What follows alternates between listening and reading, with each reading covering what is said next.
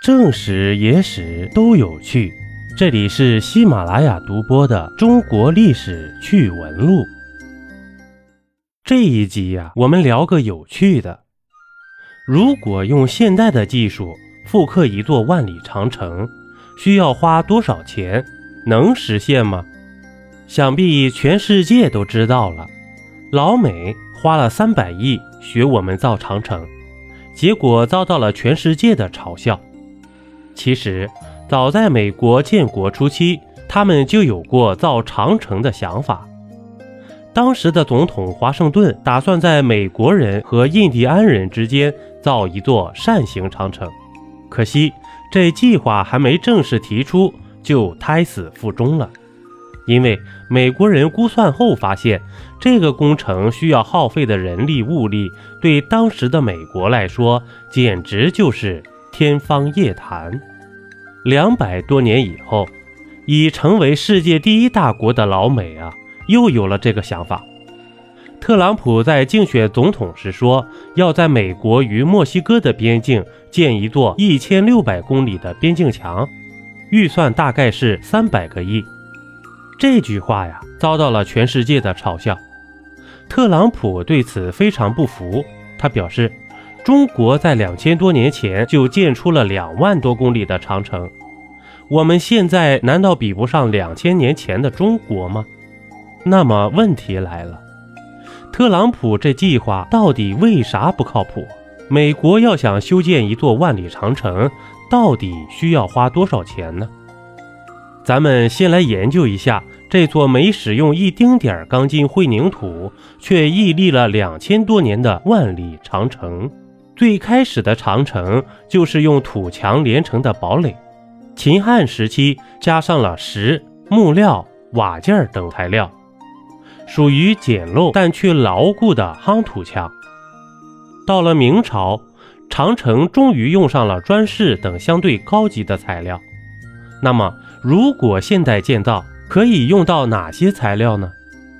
第一种就是混凝土和钢材。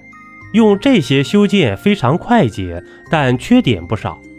混凝土有热裂解问题，冷热交替久了就容易裂开，里面的钢筋也会逐渐腐蚀。全部用钢材的话就更糟心了，不仅容易腐蚀，还导电。要碰上个雷雨天，这长城就是个巨型发电站。第二种就是石头，石头坚固，但开采难。还得切割，加上长城都是修在山上，运输起大石头来也是个问题。第三种，板砖，倒是易于运输，也没有上面那些材料的缺点，相对来说是比较稳妥的材料。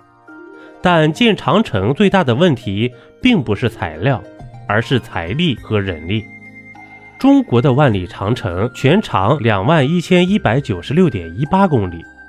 据专家计算，一米长城需要六千块砖头，七立方米的灰沙。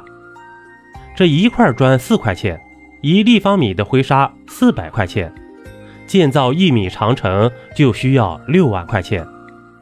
如果建造两万多公里的长城，至少需要一万两千七百亿人民币。除此之外啊，长城还有大约六万个堡垒。每个造价大约是二十二万，六万个就是一百三十亿，再加上山海关、嘉峪关这些重要关口，花费至少也需要上千亿人民币。一整条长城建造下来，至少要耗费一万三千八百三十亿人民币了吧？这还没算上运输、吃喝等七七八八的费用，这个造价呀！就算港珠澳大桥、酒泉风力发电厂和三峡大坝三个超级工程加起来也没有它高。特朗普想花三百亿建一座万里长城，简直就是痴人说梦啊！所以，万里长城这个建筑奇迹，就算放在现在也是很难复刻的。不过倒有个建议，建议老美可以学学韩国这朵奇葩，毕竟大韩民国。才是宇宙的起源。想要得到的东西，从来都是上嘴皮碰下嘴皮，饿的饿的全是恶的。一杯故事，一口酒。这里是历史绞肉机，我是金刚经。本集播完，感谢收听订阅，咱们下集呀，不见不散。